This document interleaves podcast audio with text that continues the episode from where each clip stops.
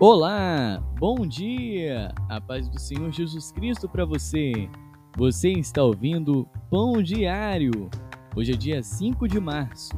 A leitura de hoje é Êxodo 16, Lucas 19, Jó 34 e 2 Coríntios 4.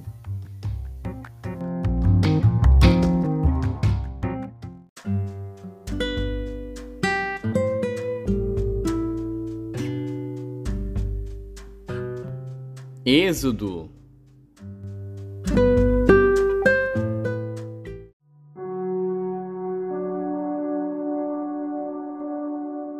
Êxodo, capítulo 16 E partindo de Elim, toda a congregação dos filhos de Israel veio ao deserto de Sim, que está entre Elim e Sinai, aos quinze dias do mês segundo, depois de sua saída da terra do Egito. E toda a congregação dos filhos de Israel murmurou contra Moisés e contra Arão no deserto.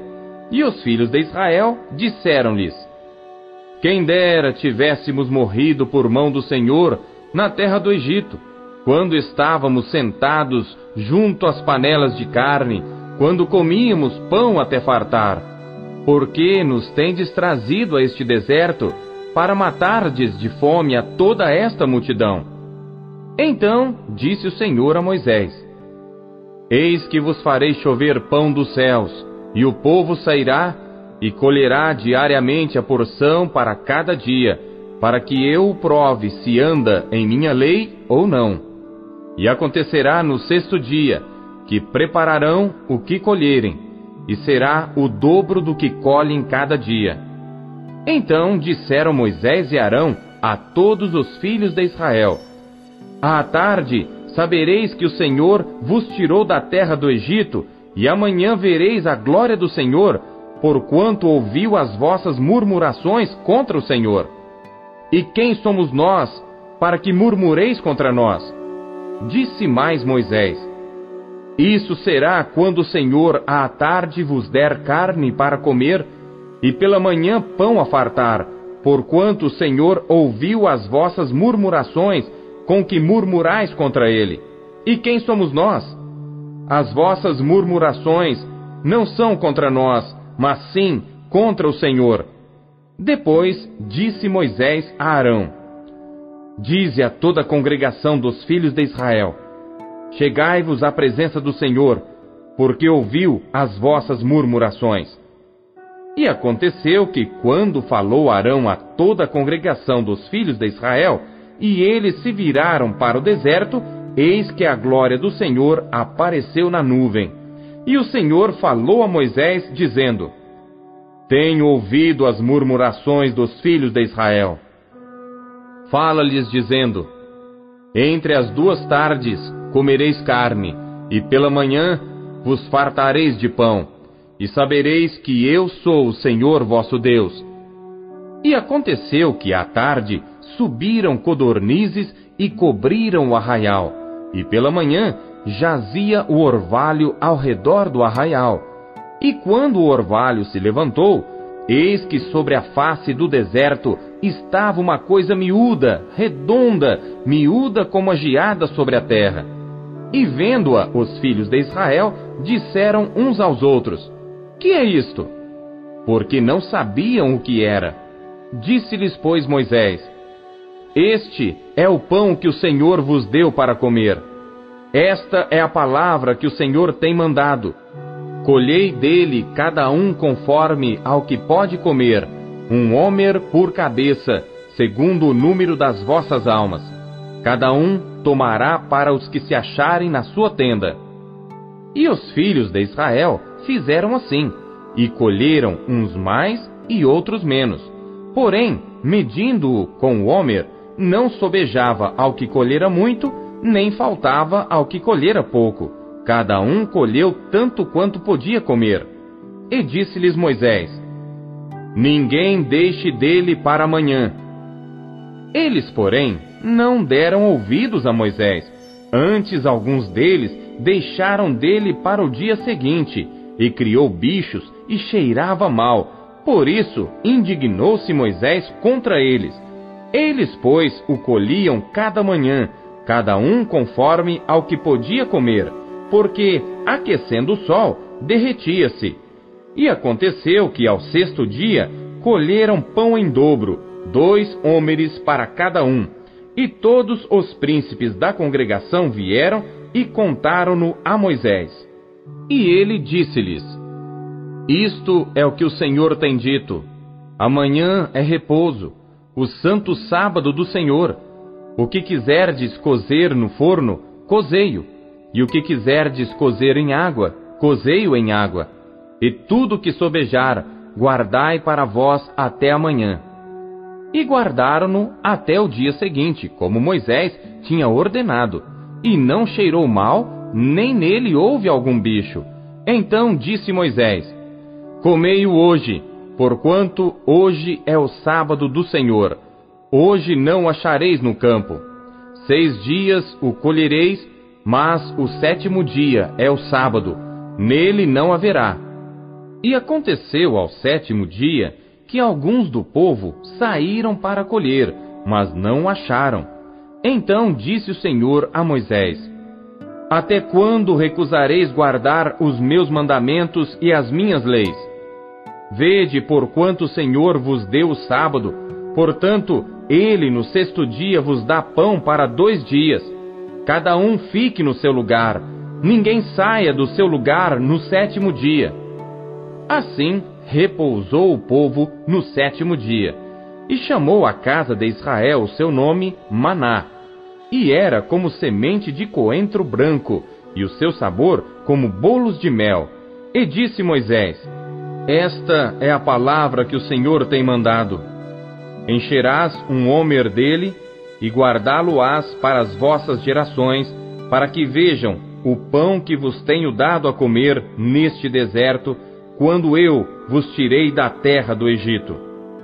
Disse também Moisés a Arão: Toma um vaso e põe nele um homer cheio de maná, e coloca-o diante do Senhor, para guardá-lo para as vossas gerações.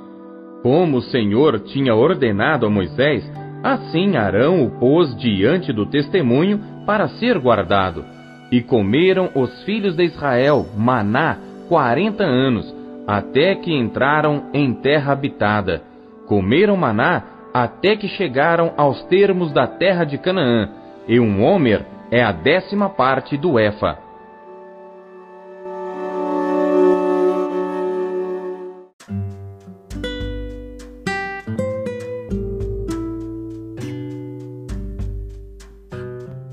Lucas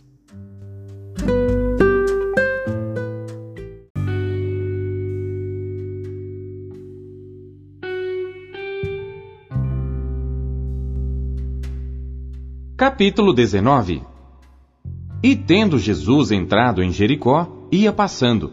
E eis que havia ali um homem chamado Zaqueu. E era este um chefe dos publicanos e era rico. E procurava ver quem era Jesus, e não podia, por causa da multidão, pois era de pequena estatura. E correndo adiante, subiu a um sicômoro para o ver, porque havia de passar por ali. E quando Jesus chegou àquele lugar, olhando para cima, viu-o e disse-lhe: Zaqueu, desce depressa, porque hoje me convém pousar em tua casa. E apressando-se desceu e recebeu-o alegremente. E vendo todos isto, murmuravam dizendo que entrara para ser hóspede de um homem pecador. E levantando-se Zaqueu, disse ao Senhor: Senhor, eis que eu dou aos pobres metade dos meus bens, e se em alguma coisa tenho defraudado alguém, o restituo quadruplicado. E disse-lhe Jesus: Hoje veio a salvação a esta casa, pois também este é filho de Abraão. Porque o filho do homem veio buscar e salvar o que se havia perdido.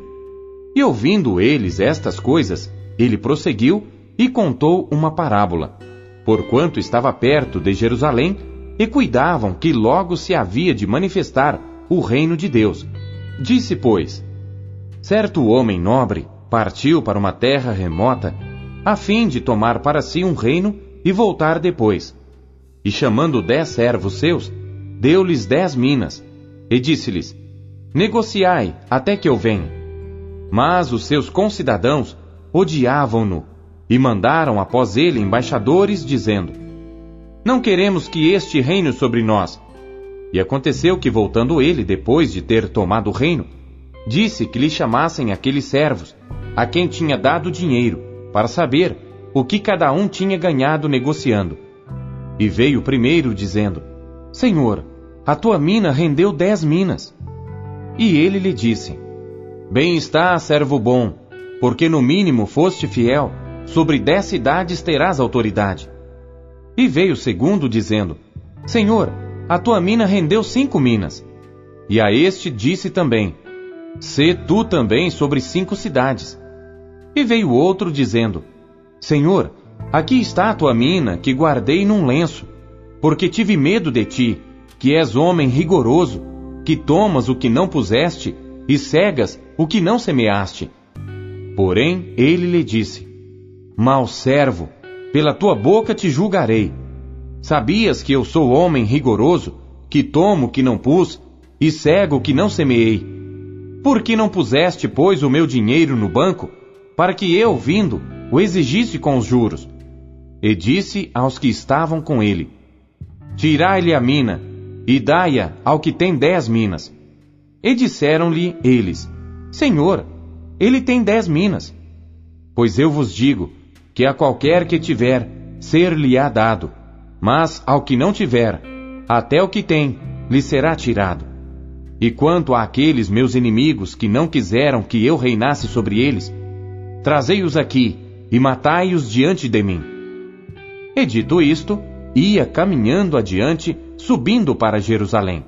E aconteceu que, chegando perto de Betfagé e de Betânia, ao monte chamado das Oliveiras, mandou dois dos seus discípulos, dizendo: Ide à aldeia que está defronte, e aí, ao entrar, achareis preso um jumentinho, em que nenhum homem ainda montou. Soltai-o e trazei-o. E se alguém vos perguntar: Por que o soltais? Assim lhe direis: Porque o Senhor o há de mister. E indo os que haviam sido mandados, acharam como lhes dissera e quando soltaram o jumentinho, seus donos lhes disseram: Por que soltais o jumentinho? E eles responderam: O Senhor o há de mister. E trouxeram-no a Jesus. E lançando sobre o jumentinho as suas vestes, puseram Jesus em cima. E indo ele, estendiam no caminho as suas vestes. E quando já chegava perto da descida do Monte das Oliveiras, toda a multidão dos discípulos, regozijando-se, começou a dar louvores a Deus em alta voz por todas as maravilhas que tinham visto, dizendo: Bendito o Rei que vem em nome do Senhor, paz no céu e glória nas alturas. E disseram-lhe de entre a multidão alguns dos fariseus: Mestre, repreende os teus discípulos. E respondendo ele, disse-lhes: Digo-vos que se estes se calarem, as próprias pedras clamarão. E quando ia chegando, vendo a cidade, chorou sobre ela, dizendo: Ah, se tu conhecesses também, ao menos neste teu dia, o que à tua paz pertence. Mas agora, isto está encoberto aos teus olhos. Porque dias virão sobre ti, em que os teus inimigos te cercarão de trincheiras, e te sitiarão, e te estreitarão de todos os lados, e te derrubarão a ti e aos teus filhos que dentro de ti estiverem, e não deixarão em ti pedra sobre pedra, pois que não conheceste o tempo da tua visitação. E entrando no templo, começou a expulsar todos os que nele vendiam e compravam, dizendo-lhes: Está escrito: A minha casa é casa de oração, mas vós fizestes dela covil de salteadores. E todos os dias ensinava no templo. Mas os principais dos sacerdotes, e os escribas, e os principais do povo procuravam matá-lo, e não achavam meio de o fazer, porque todo o povo pendia para ele, escutando-o.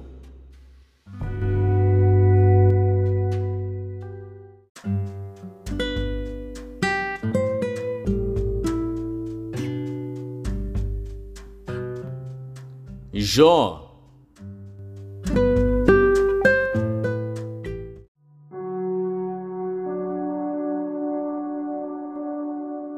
Jó, capítulo 34 Respondeu mais Eliú, dizendo: Ouvi, vós, sábios, as minhas razões, e vós, entendidos, inclinai os ouvidos para mim. Porque o ouvido prova as palavras, como o paladar experimenta a comida. O que é direito, escolhamos para nós, e conheçamos entre nós o que é bom. Porque Jó disse: Sou justo, e Deus tirou o meu direito. Apesar do meu direito, sou considerado mentiroso. A minha ferida é incurável, embora eu esteja sem transgressão. Que homem há como Jó, que bebe a zombaria como água, e caminha em companhia dos que praticam a iniquidade, e anda com homens ímpios? Porque disse: De nada aproveita ao homem o comprazer-se em Deus. Portanto, vós, homens de entendimento, escutai-me. Longe de Deus esteja o praticar a maldade, e do Todo-Poderoso o cometer a perversidade. Porque, segundo a obra do homem, ele lhe paga, e faz a cada um segundo o seu caminho. Também, na verdade, Deus não procede impiamente, nem o Todo-Poderoso perverte o juízo. Quem lhe entregou o governo da terra? E quem fez todo o mundo?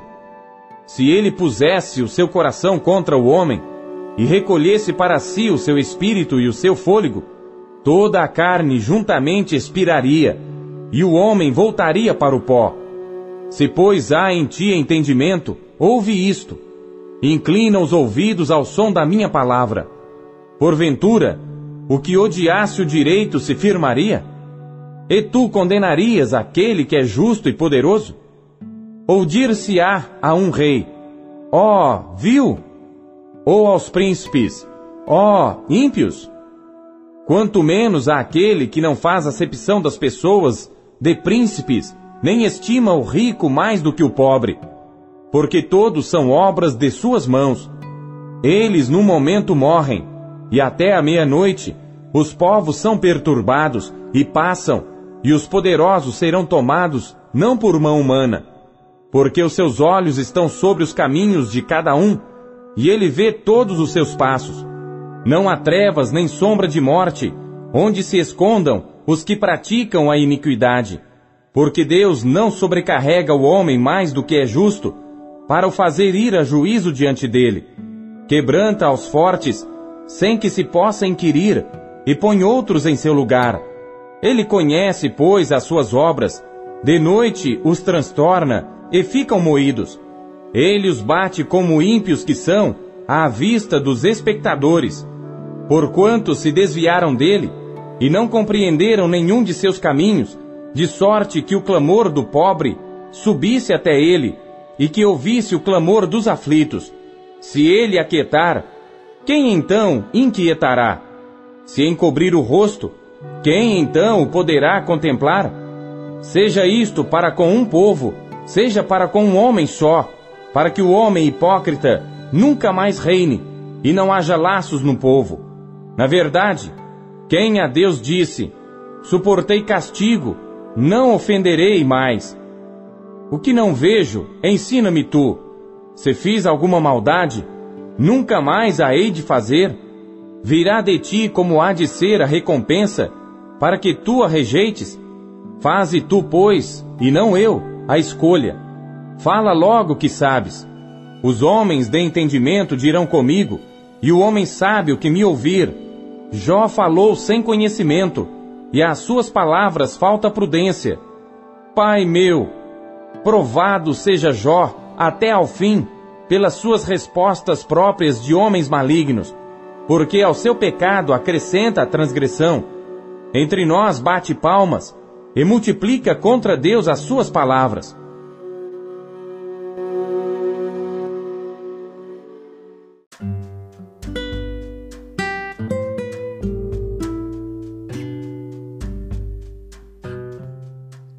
Segundo Coríntios.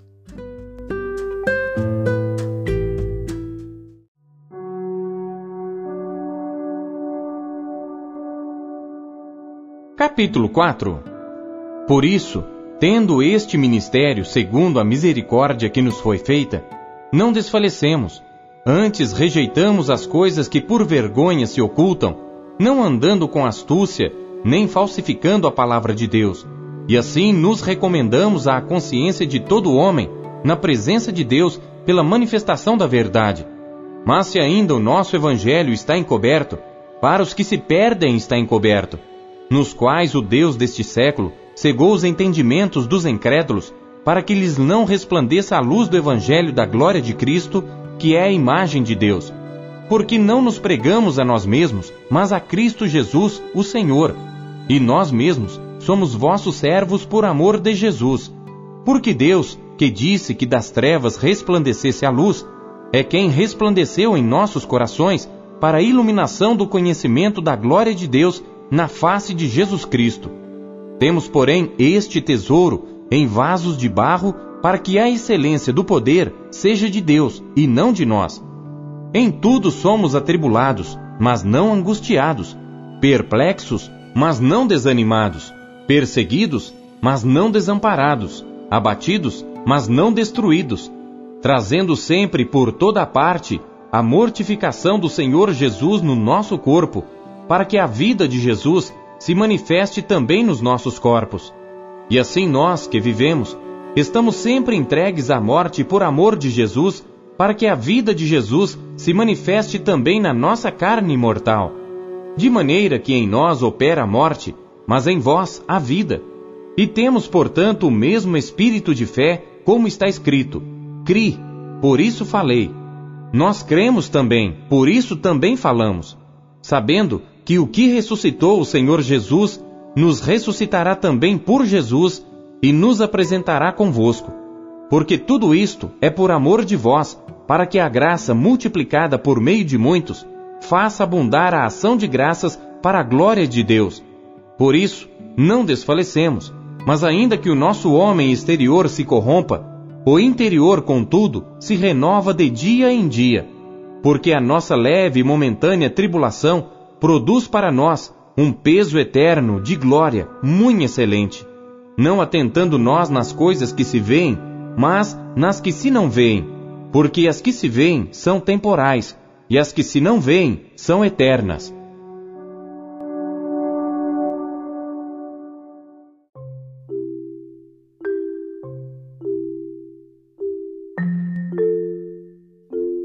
Deus fala por meio de Sua palavra. O que ele lhe disse hoje? Você acabou de ouvir Pão Diário. O Pão Diário é um oferecimento da Sociedade Bíblica Trinitariana do Brasil, na voz do pastor Paulo Castelã.